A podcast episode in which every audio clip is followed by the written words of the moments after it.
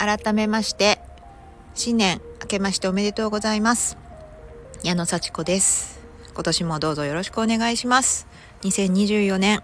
1月5日になりました。今日は金曜日です。さあ5日ともなるとねもなかお正月もねゆっくりした日々が終わってまたお仕事始まるかな？みたいなね。そして金曜日なのでねまた明日明後日週末だなっていうような方もねいらっしゃるかもしれません、えー、私はというと、えー、年末年始3日間ね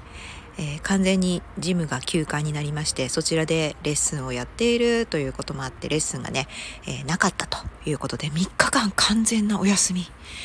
なかなかないことですね。はい。それでとっても楽しみにしてました。この3日間を絶対に、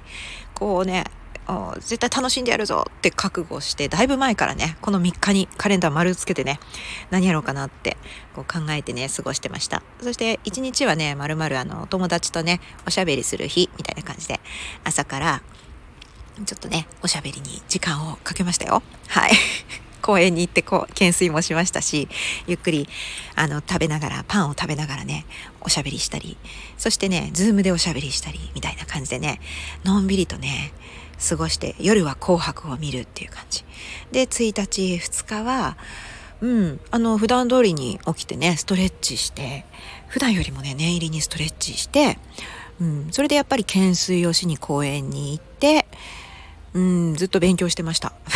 勉強。はい、筋肉の勉強をね、今しててね、あのー、まあ、自分のレッスンにも必要ですしね、あのー、まあ、トレーナーとして頑張りたいので、ずっと体の勉強してました。でもね、思いのほかあんまり進まないもんですね。お休みがあって時間があるから自分の作業をたくさん進めようって思ったけどあんまり進まなくてね。うん、なんかあれっていううちに終わりました。でもね、えー、当初の目的だったこの3日間をねしっかりとねあの楽しんで過ごすっていう目的はね達成できましたよ。あの新曲レッスンでやるね新しい曲の練習もできましたし子供たちとのんびりとねあの一回も怒ることなくねしっかりと楽しく過ごすことができたのでね本当にねいいお正月休みだったなと思いますそして3日にレッスンして4日もレッスンしてそれで今日っていう感じなのでね本当に普段の生活プラスちょっと自分の自由の時間が増えた年末年始を経てまた日常にね戻りつつあるっていう感じのねいい2024年のスタートを切れています。はい。えー、そんな感じで、ね、年始のご挨拶ですけれども、あのー、このね、年末年始、本当にお休み以前にね、私、あのー、コーチングをね、自分でもやってるんですけど、コーチングを受けました。はい。コーチング受けたことですごい、やっぱり気持ちが、もうすっきりと修正されたなっていうね、ことをね、実感しましたのでね、ちょっとその話をしたいと思います。あの私のね課題今の私が最重要で解決したい課題っていうのは家族との人間関係なんです。はい、あの家族を大事にするって口では言いながらあのどこかね家族というものをこう自分の所属物みたいな感じで考えてましてすごい思い通りにならないことにものすごい苛立ちを覚えるんですよ。でこう自分のね価値観をね特に娘にねこう押し付けるんです私は。で娘はそれに反発もするしもう取り合ってくれませんと。で私がまた強く言うもんですから余計にこう圧力が生まれて全然うまくいかないっていうのが一番の問題でそこさえねうまくいったら私は結構幸せだなと思ってます。なんか大きな幸せの中に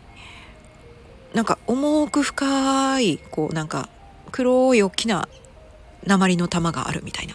そんな感じでなんかついそこを思い出すとずーんと気が沈んでね、うん、その鉛の玉がなくなったら私は本当に幸せなのにみたいな感じになるんですよ。じゃあその鉛の玉って何なんだろうっていうのをねこれどうやったら取り除けるんだろう。もしくはそれをうまくなんでしょうね。コントロールして自分の幸せをもっともっと味わえるようになるんだろうって思った時にやっぱりこれはコーチングでこの課題をね解決するような整理をした方がいいんじゃないかっていうふうに思いました。で誰にコーチしてもらうかっていうのもすごい重要であの、まあ、コーチングを提供してくれている会社さんがあるのでそこのコーチの一覧を見てこう最もね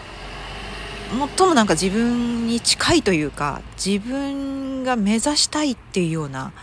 人を選びました。うん、本当の正直正直な気持ちで、うん、あの遠くかけ離れてるっていうわけじゃなくなんかやっぱり私に近い悩みを持ちそれを解決して今もものすごい元気にものすごい活力的に生きてる方っていうやっぱプロフィールとかもあるのでそういったところを吟味してですね 選ばせていただいてそれであのお金を払って予定を調整してっていう形でねそのいつ受けるかっていうのも悩んで、まあ、年始うんいやいつかないつがいいかな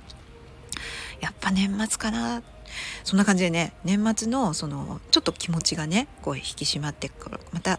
来年頑張るぞっていう時に2024年をどういうふうに生きたらいいかっていうような気持ちが整いやすい時期にお願いしました。でやっぱり家族娘との人間関係っていうことで、ね、まあ、相談っていうよりかはやっぱり引き出してもらうっていう感じで私が本当にどう思ってるのかっていうのをたくさんたくさん質問をしてもらってでたくさんたくさん承認してもらってあの自分でもね自分を承認するような癖はもうついてるはずなんですけど改めてそういう自分が心の底からすごいって思う人に言ってもらうってものすごい価値だなっていうふうに感じました。自分が大丈夫とかね私よくやってるよって思うのと自分に問いかけるのと本当その人から「矢野さんよくやってますね」とかそれが通り一遍の「よくやってますね」じゃなくて「本当にすごいじゃないですか」みたいなことをねやっぱり言ってくれるんですよね。で本当に本当にそう思って言ってくれてるんだなっていうのが心の底から伝わってくるんですよね。